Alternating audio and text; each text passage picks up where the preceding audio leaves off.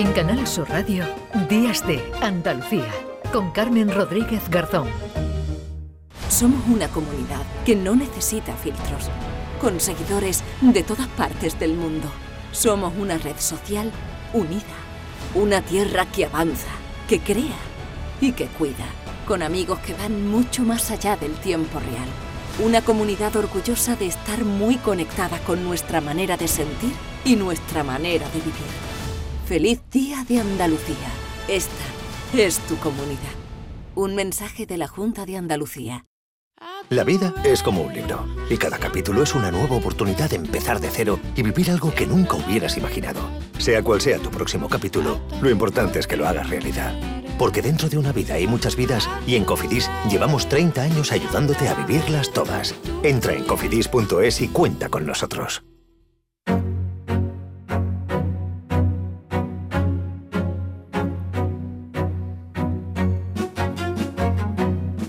9 y 10 minutos de la mañana, la guerra de Europa, la guerra de Ucrania, pasa hoy la hoja del calendario, día 1, año 2. Les invitamos a preguntarse qué pasó y qué nos está pasando. Miramos atrás para intentar vislumbrar qué tenemos por delante. Nuria Durán.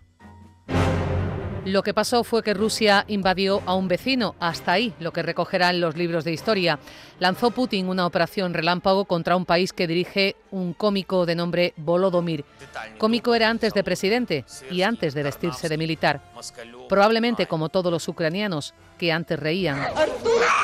Un año sin vencedor militar y sin negociaciones de paz. Punto muerto. Por mucho que el presidente ruso, endiosado, busque cotas internas de popularidad con desfiles, estadios y avenidas llenas y por mucho que proclame que Rusia es invencible. Nadie gana. Ucrania solo resiste, no es poco claro. Resiste y cree en la victoria. Lo hace alimentada en ánimo y en ayuda militar por Europa y Estados Unidos. Estamos contigo, le repetimos, no te abandonamos, insistimos. Hasta Kiev llegan nuestras armas, munición, tanques, también una solidaridad que antes habría informativos, hoy se ha ido esfumando, pero ellos, los ucranianos, ponen la tierra, las trincheras, las tumbas. Doce meses de guerra sin que nadie hable de paz, solo de contienda, de armar al ejército ucraniano para que aguante y frene al otra vez imperio ruso, mientras que el Kremlin acrecienta la amenaza nuclear porque de ciberseguridad ni hablamos. Esta guerra, la primera guerra mostrada por los propios soldados en redes sociales, es, un año después, la mayor fuente de incertidumbre e inseguridad. Incertidumbre e inseguridad alimentaria y energética. Una crisis económica como no se veía desde el fin de la Segunda Guerra Mundial. Crisis que usted y yo portamos en el bolsillo. Esto sí es más cercano. Mire su cesta de la compra. Mire cuánto valen sus ahorros. Eche cuentas de la luz, de la gasolina, Bruselas y la OTAN proclaman que Rusia está totalmente aislada en la comunidad internacional. Se diseñan sanciones, castigos, limitamos las importaciones, en la práctica con escaso resultado. Entra petróleo y gas por la puerta trasera.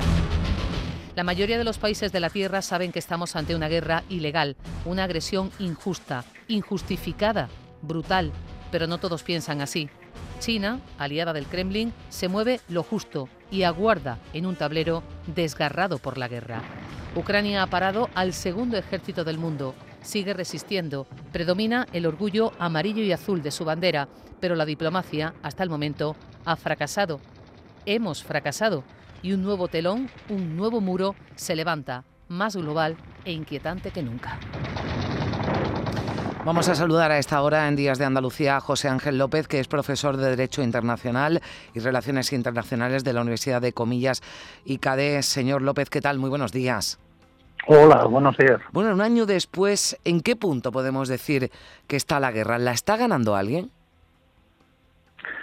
Yo creo que más bien la están perdiendo los dos, los dos estados parte. Eh, de hecho, estamos en, en, un momento de una fase que se prolonga ya varios meses de enquistamiento de las, de las posiciones militares y, decía que lo están perdiendo ambos bandos porque obviamente en el caso de Ucrania, como ha estado agredido, eh, desde el punto de vista del desastre humanitario que está generando esta agresión, eh, más de 8 millones de, de desplazados, eh, desde el punto de vista del número de víctimas no podemos eh, asegurar ninguna cifra como suele ser normal en los en este tipo de conflictos internacionales.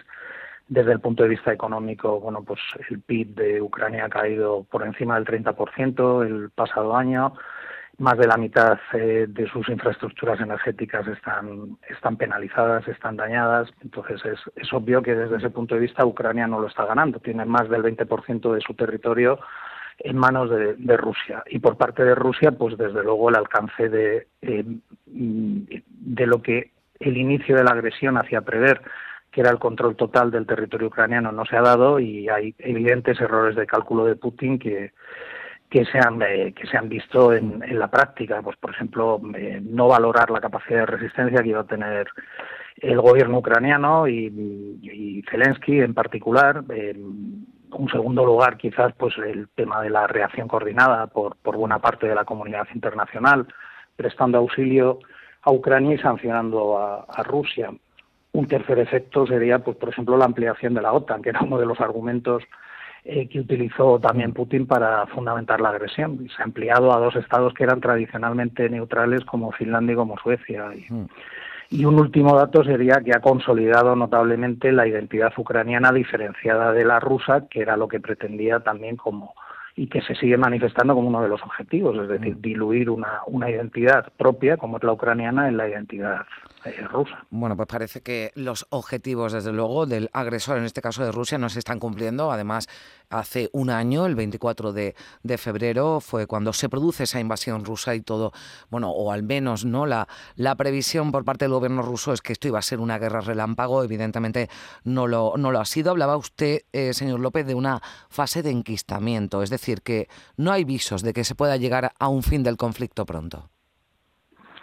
No lo parece. Desde el punto de vista militar, bueno, tanto la inteligencia norteamericana como el propio eh, presidente ucraniano Zelensky, pues están avisando de la posibilidad de una ofensiva militar por parte de Rusia coincidiendo con el con el final del invierno. Bueno, es una cuestión que, que es un escenario que tendremos tendremos que ver si, si al final se produce. Eh, y desde luego, desde el punto de vista diplomático, las posiciones están completamente enquistadas en, en, puntos maximalistas. Es decir, mm. como es lógico, Ucrania no quiere renunciar en, ni a la menor parte de su integridad territorial y en el caso de Rusia, pues hombre, parece que embarcarse en una operación de estas dimensiones que venía a añadir ya eh, una fase mucho más virulenta a un conflicto que no nos engañemos, o sea, se venía dando desde 2014, no. Mm la fase militar más, más cruenta, pues se lleva dando desde hace un año. Eh, no tendría mucho sentido, digo, que se hubiese embarcado en esta operación Putin para mm, perder lo que ya tenía en, en, el año 2014. O sea, esas negociaciones que sí se llevaron a cabo al principio con esa mediación ¿no? de, Turquía, parece que de momento han quedado estancadas, al menos públicamente no tenemos noticia de que se estén produciendo. ¿Qué papel está jugando está jugando China, ¿no? A quienes muchos apuntan, por si usted decía que ni Ucrania ni Rusia está ganando esta guerra, pero China sí está sacando partido. Bueno, eh, en el caso de China, yo siempre he sostenido desde el principio del conflicto que podía ser uno de los de los eh, actores principales a la hora de, votar el de, pulsar el, botón de, pausa en el, conflicto por la capacidad que pudiera tener de presión sobre Rusia. Eh, no porque sea eh, un, una potencia particularmente eh, cumplidora del derecho internacional, especialmente del derecho internacional de los derechos humanos, sino sobre todo porque pudiera estar siendo perjudicada en su economía interna y en el ámbito del comercio internacional. La propuesta o el plan este de 12 puntos que ha presentado eh, ayer y que ya que ya anunció que iba a presentar durante la conferencia de, de Múnich de la semana pasada en realidad es una especie de funambulismo diplomático porque mm. China pues es una especie de mediador de parte tiene una alianza estratégica eh, con, eh, con Rusia en el marco por ejemplo de la organización de la para la cooperación de Shanghai. Y digo que es un ejercicio de funambulismo diplomático porque el primer punto de ese plan eh, avala el respeto a la integridad territorial de los Estados eh, como principio base, principio estructural del derecho internacional contemporáneo. Y sin embargo, hace dos días, en el proyecto de resolución de la Asamblea General de, de Naciones Unidas, precisamente hay que recurrir a este órgano porque en el Consejo de Seguridad también le da su apoyo eh, con el derecho de veto permanente a, a Rusia y nos encontramos con la abstención a la hora de eh, confirmar que efectivamente eh, la integridad territorial de Ucrania es, la base de cualquier negociación. Por lo tanto, a partir de ahí, mm, el resto de los puntos pues parecen una pura entelequia en estos momentos. Mm, señor López, una última cuestión. El temor desde el principio es que esta guerra traspasara las fronteras de, de Ucrania. ¿Ese temor persiste también? el del uso el, por parte de, de Rusia de armas nucleares?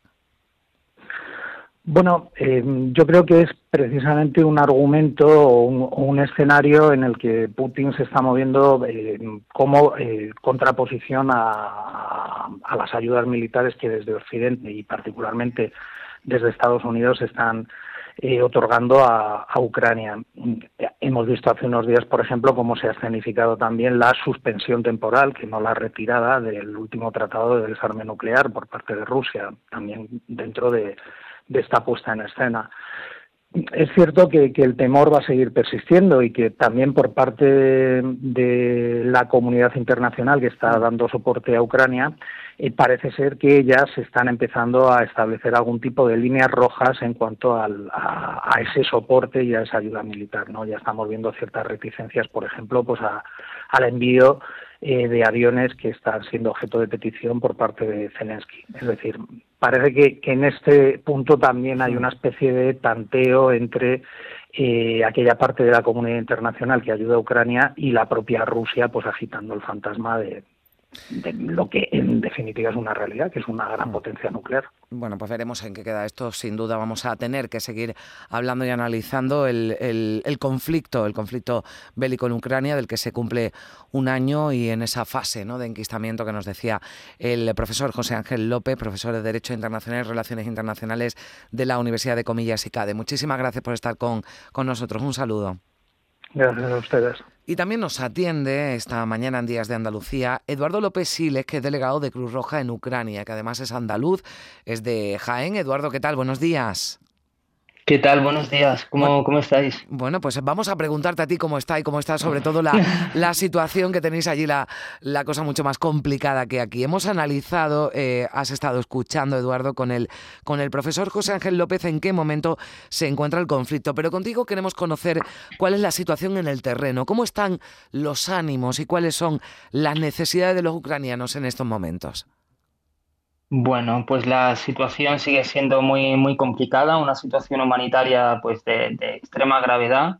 Como ya decía el profesor, así dando datos, pues la reducción ¿no? del 30% del PIB, la destrucción de infraestructuras críticas, pues todo eso se traduce a que además de estar muy presente ese miedo, ese peligro ¿no? de, de, del conflicto bélico en el que estamos ahora mismo, pues se suma la dureza de, de invierno, la crisis económica eh, que, que, está muy presente también en todo el territorio y, y, la destrucción ¿no? de infraestructuras críticas pues es también muy, muy importante porque daros cuenta que alrededor de 3 millones de personas han visto su, sus viviendas o bien dañadas o bien destruidas. Imaginaos pues eso, con las temperaturas que están eh, llegando ahora, pues la, la, complejidad que eso tiene. ¿no? Hmm.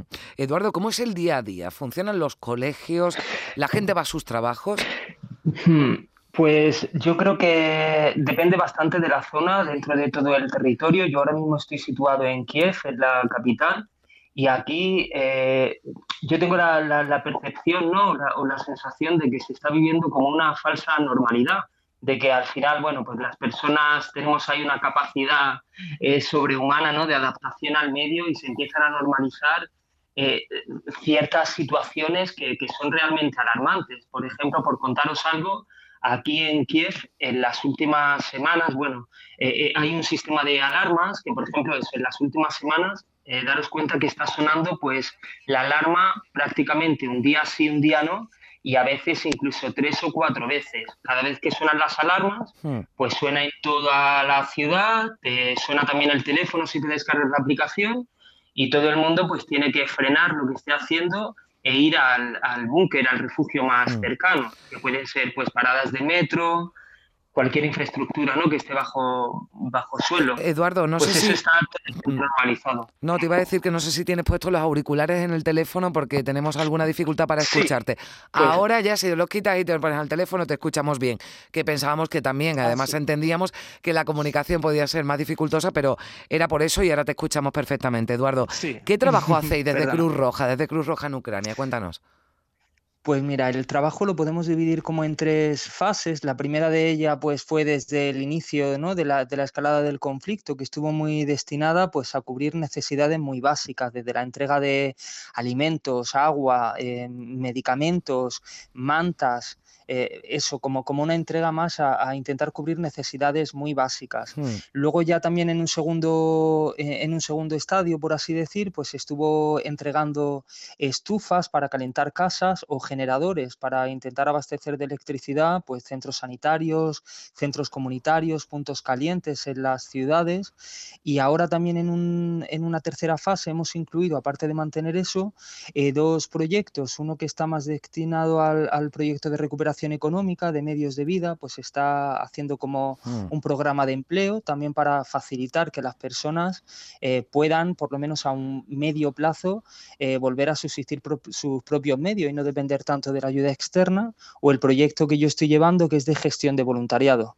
Mm. Es decir, intentar con toda la necesidad que hay ahora y también la oleada ¿no? de solidaridad de muchas personas que quieren ayudar, cómo, cómo agilizar eso Mm. y hacer que la ayuda llegue realmente a, a donde hace falta. Bueno, desde tu experiencia, estando allí, también con la gente que tratáis, eh, ¿veis cerca, Sí. se ve cerca el final de la guerra o no? Pues no, yo creo que eso es lo más, lo que causa como más dolor o más hastío, ¿no? En la sociedad, pues lo que decía el profesor, que es que no, ha- hace un momento, ¿no? Que no, no hay expectativas de que se vaya a solucionar a un corto plazo el conflicto. Entonces, pues se nota eso en, en la sociedad, ¿no? Es, esa, esa sensación de, de hastío y de, de rabia. Pues ojalá, ojalá la próxima vez que nos pongamos Ojalá. en contacto, Eduardo, podamos Sí. decir que la situación ha avanzado, ha avanzado de forma Sí. positiva y se pone fin a este conflicto que cumple un año y hemos querido trasladarnos a la capital, a Kiev, para que nos contara su experiencia, delegado de Cruz Roja en Ucrania. Eduardo López Siles, que es andaluz y de Jaén. Así que un abrazo muy fuerte desde Andalucía y muchísimas gracias también por, por tu trabajo, Eduardo.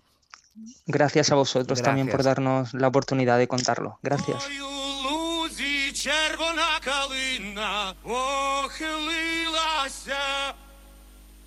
Чогось наша славна Україна. Pues pocos días después de que se iniciara ese conflicto el 24 de febrero, este himno, esta música se viralizó, música de la resistencia ucraniana, un himno que recuperaron de la Primera Guerra Mundial.